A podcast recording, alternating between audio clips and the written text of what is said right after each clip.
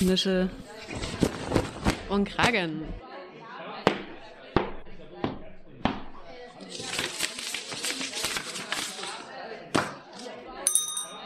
Ruhe bitte. Hier ist euer Podcast Nische und Kragen von Arbeit und Leben Sachsen. Willkommen, liebe HörerInnen. Hi. Ich bin Anna. Und ich bin Christine.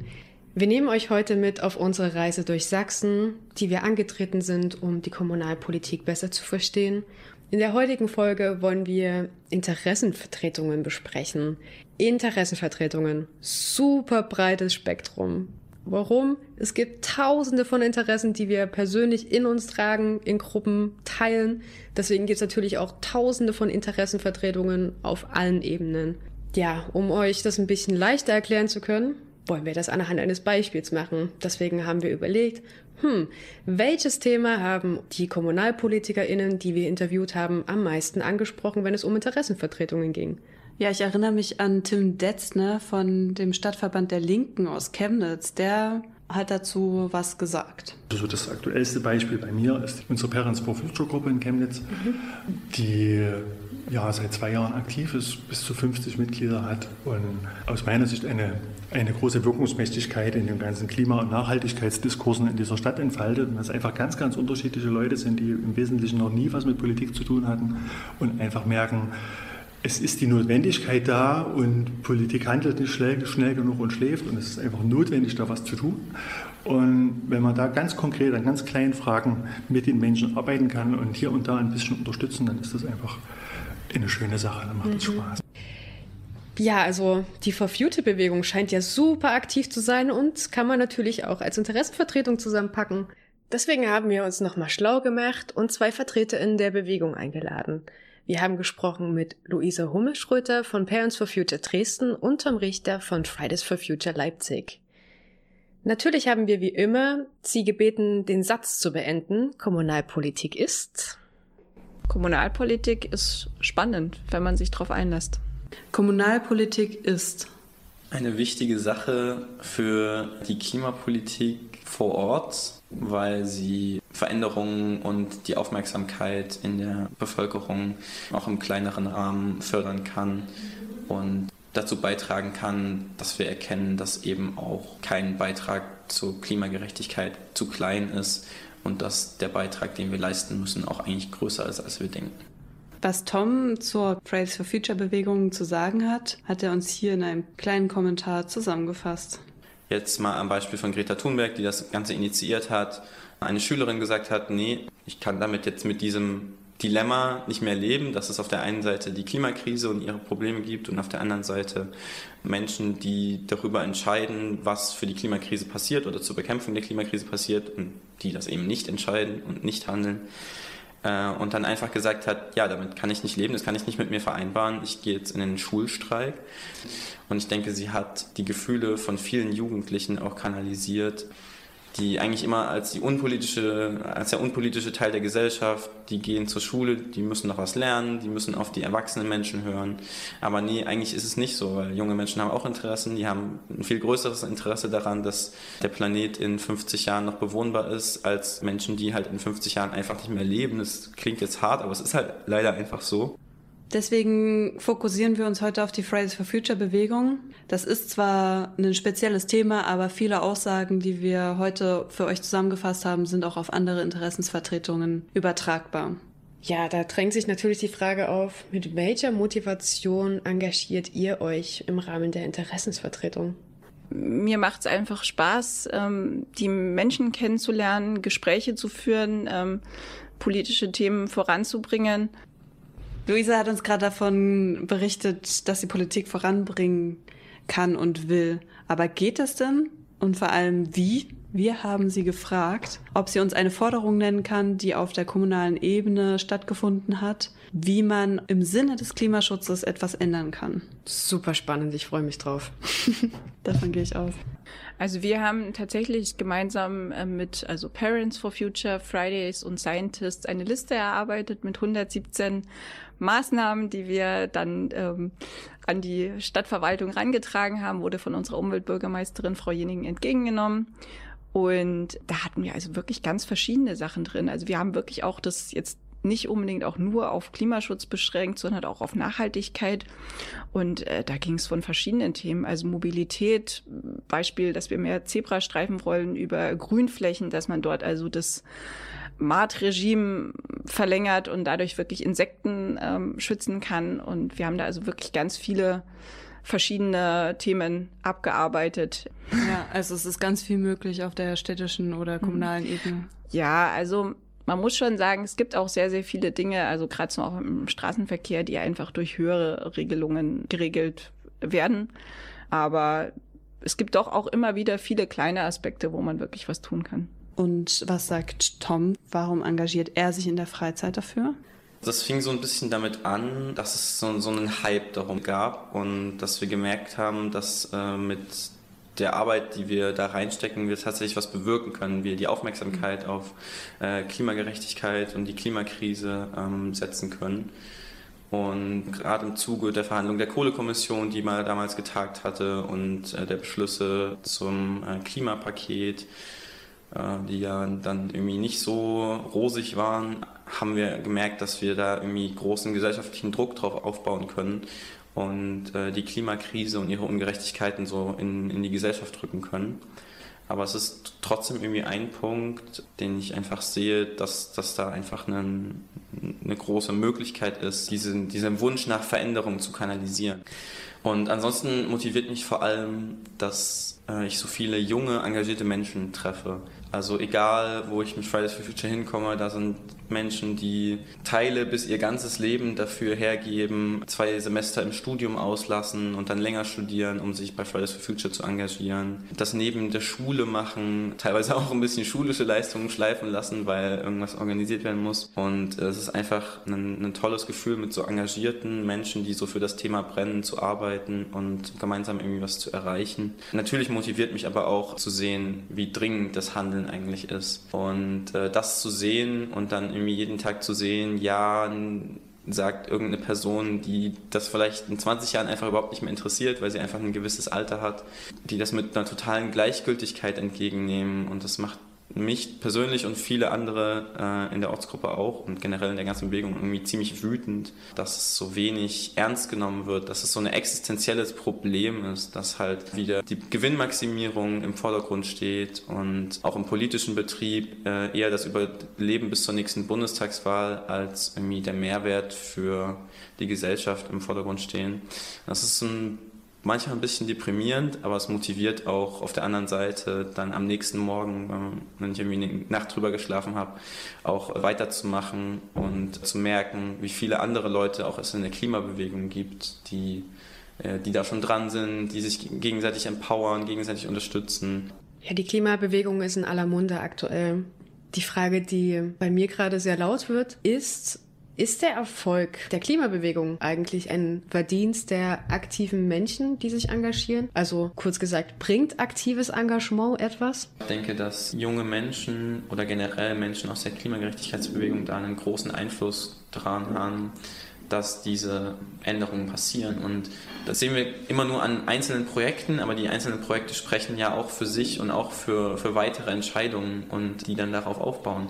Da ist zuerst die Proteste in Gorleben, die irgendwie über 40 Jahre lang dafür gekämpft haben, dass da nicht einfach der Atommüll in einem völlig ungeeigneten Endlager umgelagert wird und die äh, jahrzehntelang als Idioten irgendwie verschrien wurden und am Ende haben sie dann haben sie es dann geschafft. Sie haben geschafft, dieses Endlager abzuwenden und dass es eine ordentliche Suche für das Endlager gibt. Also als nächstes wäre der Protest um den Hambacher Wald. Also der Wald wäre halt einfach weg gewesen, wenn da nicht Leute hingegangen wären und gesagt hätten, nö, wir sind da jetzt, wir haben den besetzt und ihr kommt an uns nicht vorbei und ihr müsst uns räumen und wir wehren uns dagegen. Dann generell Ende Gelände zum Beispiel, die sich 2015 ungefähr gegründet haben. Also das Thema wäre ja ohne die gar nicht auf die Agenda gekommen, äh, so sehr, wenn nicht jedes Jahr eine Massenaktion von Ende Gelände gäbe, die sich dann äh, mit ihren Körpern irgendwo an der, an der Kohlebahn oder im Hambacher Forst oder im Dannenröder Forst um zu zeigen, hey, es geht, es geht einfach nicht mehr so weiter. Das können, können wir einfach nicht machen,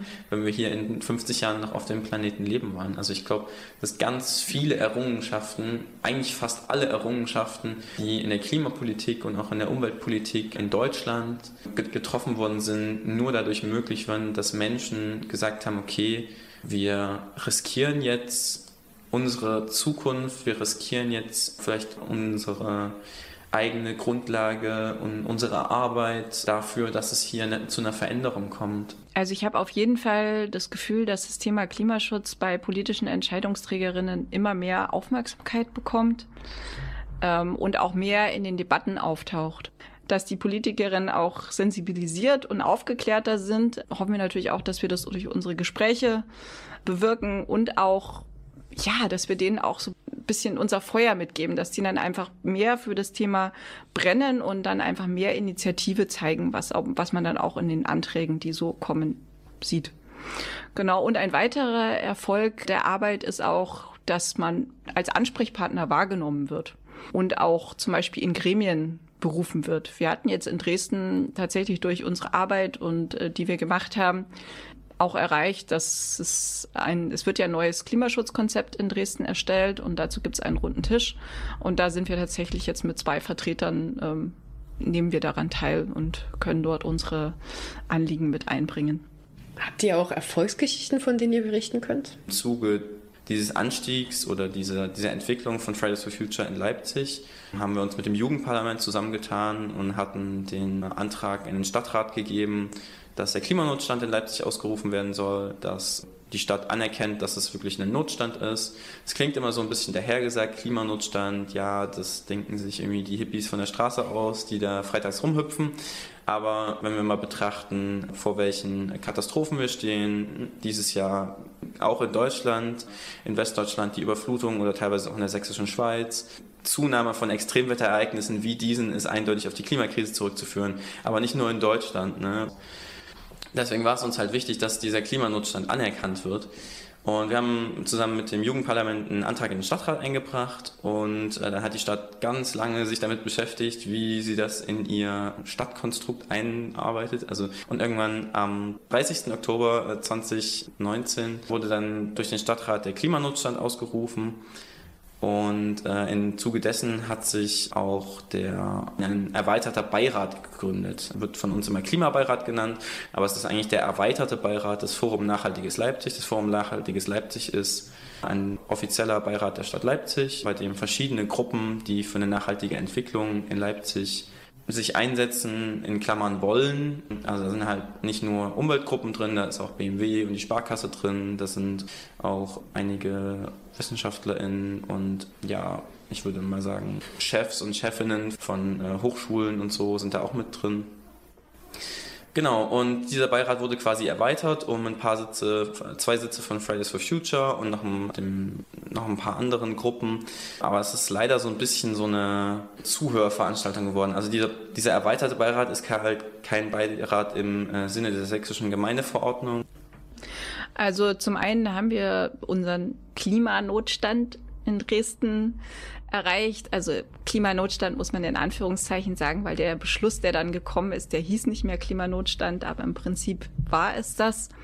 Da war es tatsächlich so, dass wir mit dem Initiator des Antrags, das war ein Stadtrat von der Piratenpartei, Kontakt hatten und uns dort so ein bisschen geschaut haben, wie können wir jetzt unterstützen.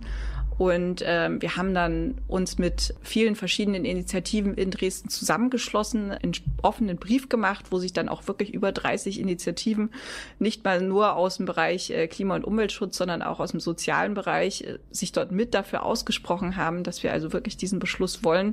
Und der ist dann auch wirklich gekommen. Das Zweite war natürlich dieses mit diesen 117 Maßnahmen. Also da waren wir auch selber sehr überrascht. Also wir haben die übergeben und ähm, wir haben eine Antwort bekommen. Also wir haben ein Antwortschreiben bekommen, wo also wirklich zu jeder der 117 Maßnahmen ein Kommentar da war, ob sich das umsetzen lässt und, und ähm, wie weit der Umsetzungsstand ist. Also wir haben es dort wirklich geschafft, dass die verschiedenen Bereiche der Verwaltung sich mit unseren Ideen auseinandergesetzt hat. Also war natürlich ganz klar auch ähm, die, das, das Werk unserer sehr engagierten Umweltbürgermeisterin, aber das war schon wirklich was, was uns sehr gefreut hat und natürlich jetzt auch, dass wir diesen Beteiligungsprozess äh, haben, wo wir mit dabei sind, ähm, finde ich schon einen großen Erfolg. Nun die Frage, wie wird eine Idee, für die man als Interessenvertretung eintritt, erfolgreich? Also welche Strategien sind erfolgreich? Um eine umfassende Antwort dafür zu bekommen, haben wir natürlich beide Seiten gefragt. Einmal die Leute, die in der Kommunalpolitik für politische Entscheidungen verantwortlich sind und auf der anderen Seite die Vertreterinnen der Interessensgemeinschaft. Einmal Luise, die eher auf der politischen Ebene agiert und Tom, der mit Fridays for Future eher auf der zivilgesellschaftlichen Ebene agiert. Das sind unterschiedliche Antworten. Hören wir erstmal den Stadtrat Dr. Bednarski von den Linken. Fridays for Future ähm, hat man ein klassisches Beispiel, ist zwar nicht gerade Kommunalpolitik, aber wir hatten das ja auch mit unserem Klimaprogramm hier in Leipzig. Wenn sich viele Kinder und Jugendliche zusammenfinden, auf die Straße gehen und das jetzt jeden Freitag machen und das über ein halbes Jahr, und die sind immer noch total viele nach einem halben Jahr, obwohl es geregnet hat am letzten Freitag. Dann hat man natürlich eine ganz andere Durchschlagskraft. Und dann muss sich dann auch Politik und Verwaltung bewegen. Das ist ja super spannend. Wie sieht das Luise Hummelschröte als aktive Person innerhalb der Interessenvertretung? Ja, also strategisch gesehen würde ich eigentlich immer sagen, ähm, es ist so diese Kombi aus Präsenz und Gesprächen. Also, dass man wirklich auf politischen Veranstaltungen Präsenz zeigt, ähm, dass die Leute einen erstmal kennen, das Gesicht kennen und ähm, das ist oft auch schon die Eintrittskarte dafür, dass man dann wirklich auch Gespräche bekommt. Man kann es natürlich auch ohne Präsenz vorher versuchen, einfach anschreiben, ähm, aber das ist wirklich einfach nochmal was, was es einfacher macht. Inhaltlich kann ich persönlich sagen, ist es immer eine richtig gute Strategie, positiv zu agieren. Also wirklich zu betonen äh, mit dem, was man jetzt will, was die Menschen davon gewinnen können, was sie erhalten können, welche Chancen und Möglichkeiten man bekommt und auch äh, positive Visionen zu zeichnen. Also das, wir alle mögen das und auch die Kommunalpolitiker, die also wirklich äh, jeden Tag dort mit Beschwerden konfrontiert sind. Und wenn da wirklich jemand mal kommt und sagt, Mensch, machen, lasst uns das machen, dann können wir das uns wirklich schöner machen. Da sind die unglaublich dankbar für und was als letztes auch noch wichtig ist, halt mit möglichst konkreten Anliegen zu kommen. Also keiner von denen freut sich, wenn sie zum hundertsten Mal irgendwie eine Grundsatzdebatte führen müssen. Ähm, wenn du dort wirklich sagen kannst, hören Sie, ich habe den und den Vorschlag und wir haben auch schon uns informiert, ob das theoretisch möglich wäre, das durchzusetzen. Und also wenn die sowas hören, dann freuen die sich. Ich glaube, die beste Strategie, die wir haben, ist das öffentliche Interesse und die öffentliche Aufmerksamkeit. Also Druck auf der Straße zu erzeugen. In letzter Zeit hat sich so ein bisschen der Leitspruch entwickelt, Klimagerechtigkeit wird auf der Straße erkämpft, weil es halt leider so ist, dass wir in den Parlamenten gerade nicht so richtig weiterkommen. Also vielleicht mit der nächsten Bundesregierung. Was mich noch bei der Fridays for Future Bewegung natürlich besonders interessiert hat, ist, Warum dieser krasse Erfolg? Das haben wir Tom gefragt. Ich glaube, das hing so ein bisschen mit dieser völlig neuen Form des Protests zusammen, dass plötzlich jetzt mal am Beispiel von Greta Thunberg, die das Ganze initiiert hat, eine Schülerin gesagt hat, nee, ich kann damit jetzt mit diesem Dilemma nicht mehr leben, dass es auf der einen Seite die Klimakrise und ihre Probleme gibt und auf der anderen Seite Menschen, die darüber entscheiden, was für die Klimakrise passiert oder zur Bekämpfung der Klimakrise passiert und die das eben nicht entscheiden und nicht handeln. Äh, und dann einfach gesagt hat, ja, damit kann ich nicht leben, das kann ich nicht mit mir vereinbaren, ich gehe jetzt in den Schulstreik. Ich glaube, dadurch, dass es eben so eine neue Form war, konnte es so anfangen und so Fuß fassen und dadurch, dass dann erstmal alle PolitikerInnen auf den Ihr dürft aber nicht die Schule schwänzen Zug aufgesprungen sind, hat das natürlich noch so ein bisschen die Menschen, die so, die jetzt vielleicht nicht 100% in dem Thema sind, aber schon so ein bisschen dagegen rebellieren wollen, dass sie eigentlich äh, irgendwie mit Ignoranz belegt werden von, von oben herab, hat das natürlich auch noch auf den Plan gerufen und sich irgendwie mit dem Thema zu be beschäftigen. Jo, Christine, ne, ich bin auf, natürlich auf der Webseite von Fridays for Future unterwegs gewesen. Da gibt es so eine Kategorie Mitmachen. Habe ich natürlich gleich angedrückt und da stand Leipzig gießt. Hä, was sind das? Das ist so eine Aktion. Da kannst du so einen Baum mieten vor deiner Haustür und da eintragen, wann du den gegossen hast, weil ja die Stadt es nicht hinkriegt, ein ordentliches Stadtbewässerungssystem bereitzustellen. Hat uns jedenfalls Tom erzählt. Und ich habe Tom gefragt, weil sie auf der Website schreiben, dass sie mit Nachdruck die Stadt daran erinnern sollen, dass sie das mal bitte zu tun haben, wie sie das denn sich vorstellen zu tun, diesen, diesen Druck. Oh, jetzt bin ich gespannt. mit Nachdruck daran erinnern ist natürlich eine schwammige Formulierung, das ist völlig klar. Und es ist nicht so einfach, jetzt einfach in die Stadt heranzutreten und sagen, hey Stadt, macht mal. Oder auf Instagram der Stadt eine private Nachricht zu schreiben und sagen, macht mal ein Bewässerungskonzept. So funktioniert das natürlich nicht. Aber zusammen mit den Initiativen, die dahinter stehen, äh, Stiftung Eckenwecken und das Jugendparlament können wir natürlich auf die Stadt Einfluss nehmen. Also das Jugendparlament ist ja ein, formaler Beirat der Stadt. Das Jugendparlament kann Anträge im Stadtrat stellen. Dann können über so Stiftungen und Umweltgruppen und Klimagruppen natürlich äh, Petitionen oder Anfragen an die Stadt gestellt werden. Die dafür verantwortlichen BürgermeisterInnen sind ja auch durchaus im Austausch mit den für sie relevanten Gruppen. Also Umwelt- und äh, Sportbürgermeister Heiko Rosenthal trifft sich ja auch immer mal mit Klima- und Umweltgruppen, um einfach so zu besprechen, was deren Themen sind und dann zu schauen, ob diese Themen irgendwie in den Rahmen der Stadt passen oder in den Rahmen, was der Stadtrat äh, beschließt. Wir sind aber auch in der guten Situation, dass wir tatsächlich viele Stadträtinnen und Stadtraträte gut kennen. Einige waren tatsächlich, äh, bevor sie in den Stadtrat gekommen sind, bei Fridays for Future dabei. Das ist ziemlich cool. Ansonsten Petitionen oder halt, wie gesagt, dieses direkte mit den einzelnen Parteien äh, in Kontakt treten. Wir haben auch schon Podiumsdiskussionen zu verschiedenen Themen zum Beispiel zum Radverkehr oder gerade vor der Bundestagswahl, da ging es äh, allgemeiner um die Klimapolitik, eine Podiumsdiskussion zu organisieren und dann VertreterInnen von allen demokratischen Parteien einzuladen und dann mit denen zu reden darüber, was äh, ihre Vorstellungen sind und ob das denn aus unserer Sicht vereinbar ist und ob das denn auch aus wissenschaftlicher Sicht dabei vereinbar ist. Also meistens holen wir uns dann auch noch eine Wissenschaftlerin dazu, die dann irgendwie nochmal Nachdruck, mit Nachdruck sagen kann, ja, ist tatsächlich so, was die sagen. Klingt, klingt krass, klingt radikal, aber muss so, weil irgendwie nichts tun ist radikaler.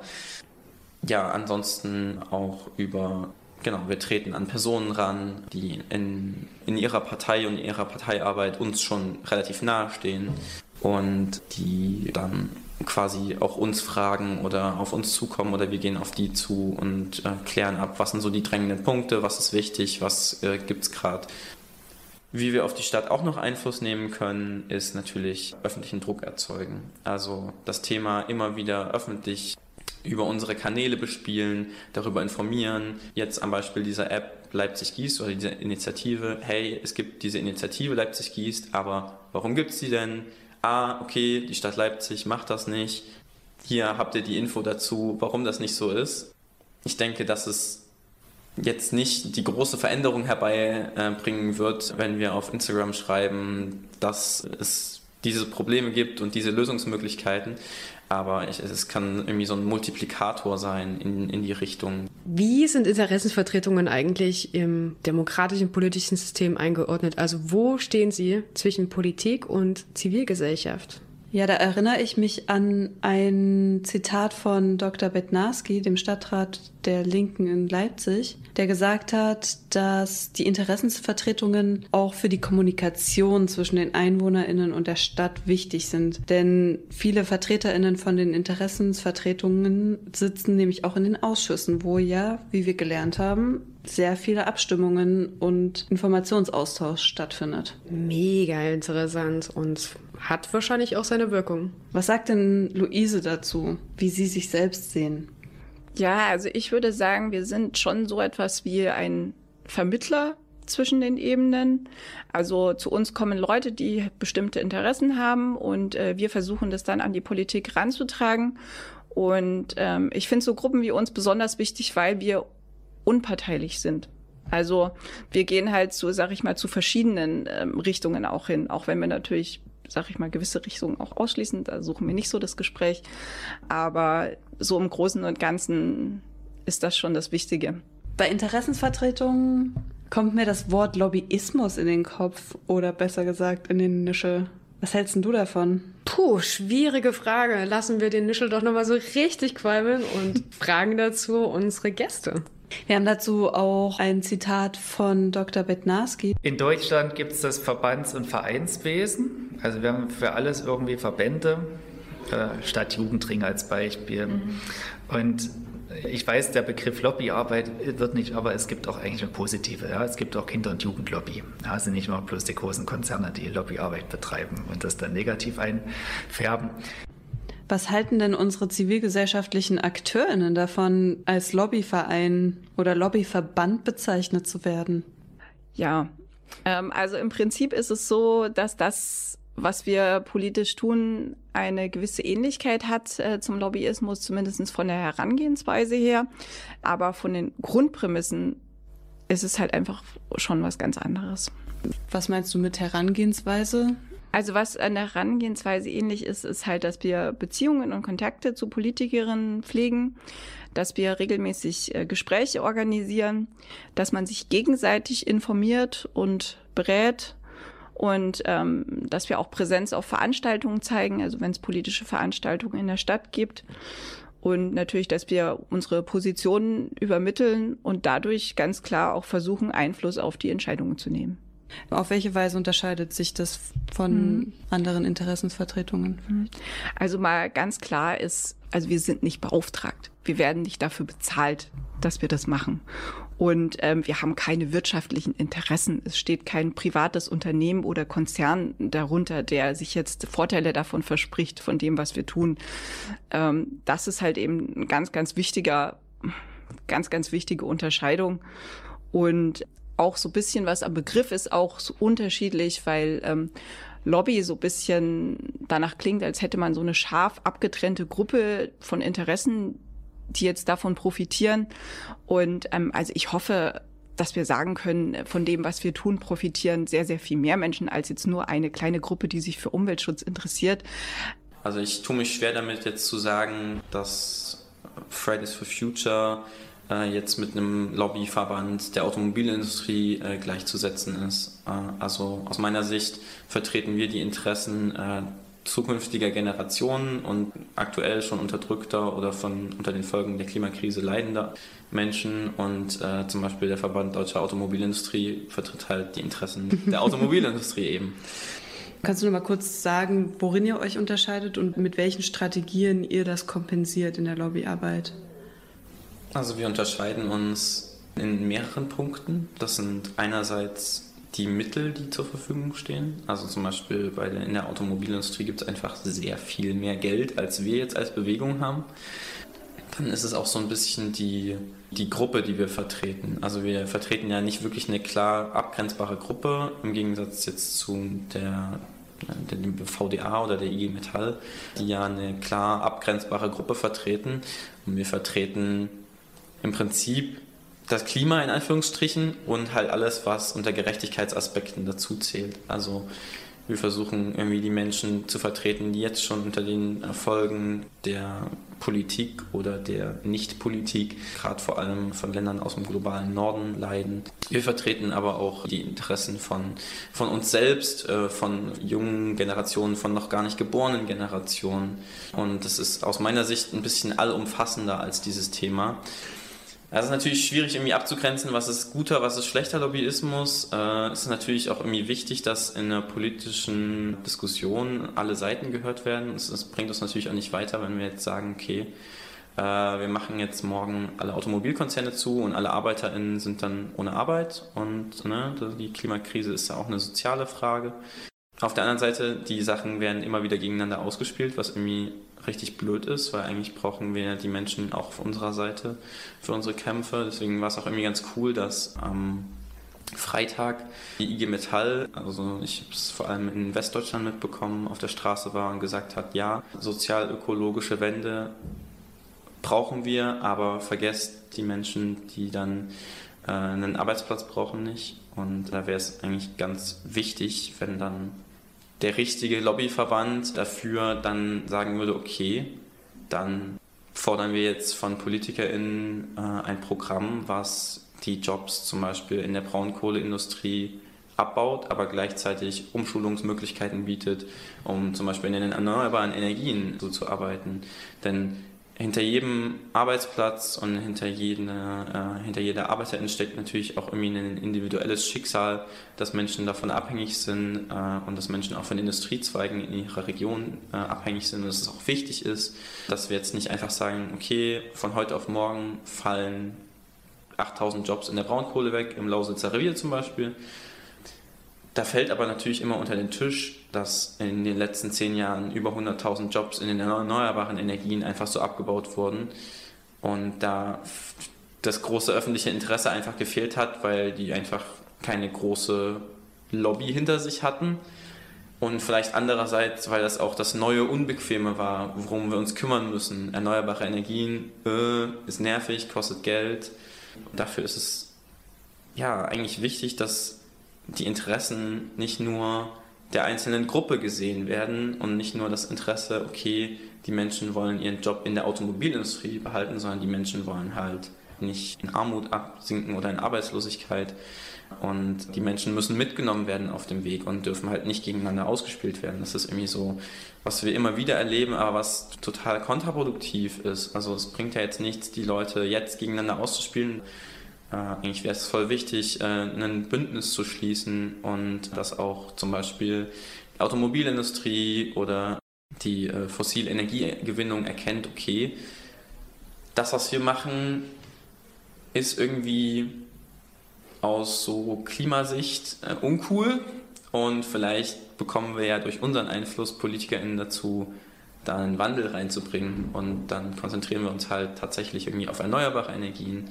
Ja, letztendlich sieht man, auch hier gibt es unterschiedliche Ansichten. Und jetzt nochmal die Frage an euch. Was denkt ihr? Was habt ihr aus den Aussagen mitgenommen und welche Meinung habt ihr dazu? Ist Lobbyismus gleich Interessensvertretung? Jede eingeladene Person, die wir interviewt haben, hat von persönlichen Erfolgsgeschichten erzählt und ihr seht die ja nicht vor euch, aber die haben gelächelt und gestrahlt. Das müsst ihr euch dann aber leider in den einzelnen Interviews anhören, die persönlichen Erfolgsgeschichten. Aber ja, wir haben trotzdem mal gefragt.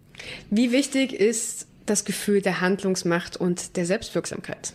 Auf jeden Fall sehr wichtig, weil ich auch natürlich das Gefühl habe, mit vielen, die ich spreche, die jetzt nicht politisch engagiert sind, dass sie wirklich so das Gefühl haben, ähm, ja, ich ich kann eigentlich nichts bewirken und meine Meinung wird nicht äh, berücksichtigt.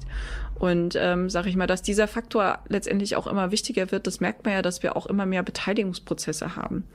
Ähm, die sind ja eigentlich auch dafür da, in der Stadt äh, die Gesellschaft zu aktivieren. Also dass wenn irgendwo ein, äh, ein Platz gestaltet werden soll, dass wirklich auch die Leute angesprochen werden und gesagt werden, hey, ähm, überlegt doch mal, was ihr für Ideen habt, überlegt doch mal, wie ihr das gerne haben wollt. Also ich denke, dass das allgemeine Problem das wird wahrgenommen, also dass zu viele Menschen Politik verdrossen sind und dafür sind halt wirklich äh, die Beteiligungsprozesse sehr wichtig. Das Zitat trifft den Nagel auf den Nischel. Puh, da haben wir aber wieder viel zusammengefasst und zusammen gelernt. Dennoch drängt sich mir nochmal die Frage auf, gibt es eigentlich auch eine Interessensvertretung für Jugendliche? Naja, wir haben es ja vorhin gehört von Dr. Bednarski, der gesagt hat, es gibt natürlich auch eine positive Lobby, ob man das jetzt positive Lobby nennt oder nicht, für Kinder und Jugendliche. Und er hat auch den Stadtjugendring genannt. Aber stimmt das denn? Gibt es eine Lobby für diese Bevölkerungsgruppe? Hier haben wir euch einen kleinen Teaser mitgebracht für die nächste Folge.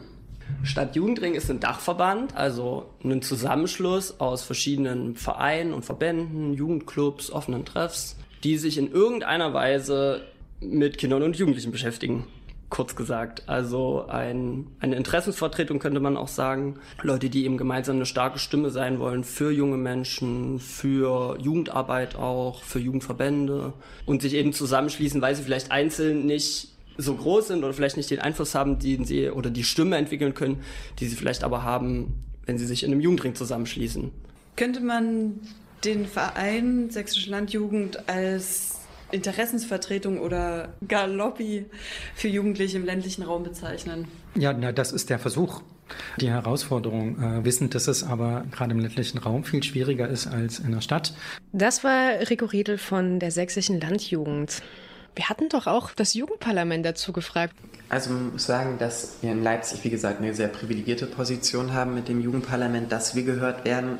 Es gibt viele Städte, in ähm, denen das Vertrauen nicht entgegengebracht wird, auch in Sachsen. Ich denke, mit ein bisschen Zeit und wenn man sich etabliert hat, wie wir das jetzt in Leipzig haben, werden wir auch so ernst genommen. Aber generell muss man natürlich sagen, Jugendliche, Kinder und Jugendliche sind die größte Bevölkerungsgruppe in Deutschland ohne Lobby.